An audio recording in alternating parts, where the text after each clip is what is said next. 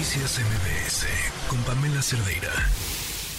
Hay un, tema del que se habla poco en este país y es un tema muy importante. La situación del el trabajo infantil y específicamente en el sector agrícola. Y somos un país con tantas necesidades, tantas necesidades, que...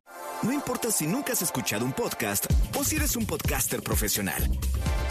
Únete a la comunidad Himalaya. Radio en vivo. Radio en vivo. Contenidos originales y experiencias diseñadas solo para ti. Solo para ti. Himalaya. Descarga gratis la app. Y tantos problemas que atendemos poco, no solo este para voltearlo a ver, sino las consecuencias o todo lo que implican. Eh, pensemos todo lo que deja de hacer un niño, una niña, que tiene que estar trabajando en el campo. Nos acompaña en la línea Oscar Castillo, director de Campos de Esperanza World Vision México. ¿Cómo estás, Oscar? Buenas tardes. Hola, Pamela. Buenas tardes. Muchas gracias por este espacio y envío un cordial saludo a toda tu audiencia. ¿Cuáles son los datos, Oscar? Mira, en cuanto a los datos más recientes que tenemos son de la encuesta nacional de trabajo infantil del 2019, eh, elaborada por el, INEGI, por el INEGI, que nos dice que en México hay 3.3 millones de niñas y niños en situación de trabajo infantil, lo que equivale al 11.5%. Pero como eh, pues has escuchado, son datos desde el 2019 y lo que hemos identificado en World Vision es que existe un alto riesgo de que esta cifra haya incrementado principalmente a raíz de la pandemia, con el cierre de la escuela, la imposibilidad de que continúen en los estudios de manera remota y esto pues ha llevado a que exista un rezago educativo que, que incentiva a que niños y niñas pues dejen de estudiar. Y específicamente eh, sabemos más información sobre en dónde están trabajando estos menores. Pues hay un mayor riesgo de que se encuentren en el sector agrícola. Eh, estos mismos datos nos dicen que el 30% de niñas y niños en, en ocupaciones no permitidas se encuentran en el sector agrícola. Y lo que hemos identificado es que dentro del sector agrícola se presenta o existe riesgo de que se presente sobre todo en aquellos centros de trabajo que operan de manera informal.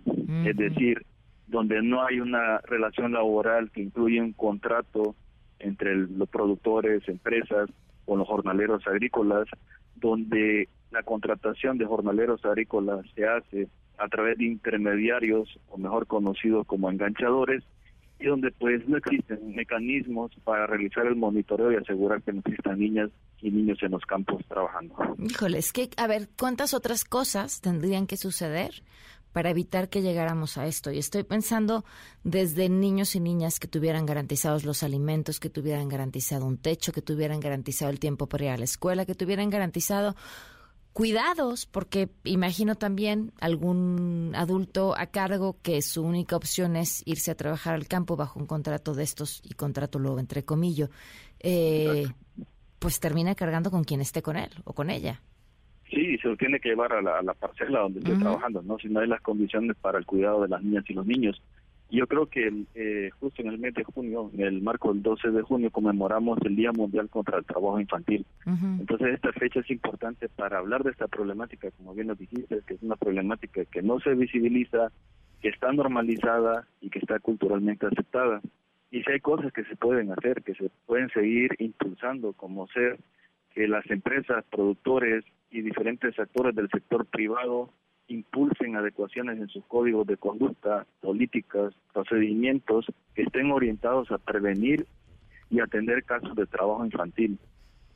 Y sobre todo, hablar del reclutamiento, porque la raíz, uno de las raíces ¿no? de estos problemas se encuentra en los mecanismos de reclutamiento para que este reclutamiento se realice de manera directa entre productores, entre empresas y jornaleros agrícolas, no dependan de intermediarios y que se haga en igualdad de condiciones entre hombres y mujeres y que cuando en el caso de jornaleros y jornaleras agrícolas migrantes, cuando lleguen a su comunidad de destino, pues las niñas y los niños tengan un lugar donde les den la atención que necesitan. Claro. Pues eh, te agradezco, Marcelo, la oportunidad de hablar, de poner este tema sobre la mesa. Tiene que ser agenda, no solamente este año, digo, no solamente este mes, el año entero. Ah, sobre todo de quienes toman las decisiones para mejorar la condición de niños y niñas y adolescentes. Muchísimas gracias. Muchas gracias, Pamela. Noticias MBS con Pamela Cerdeira.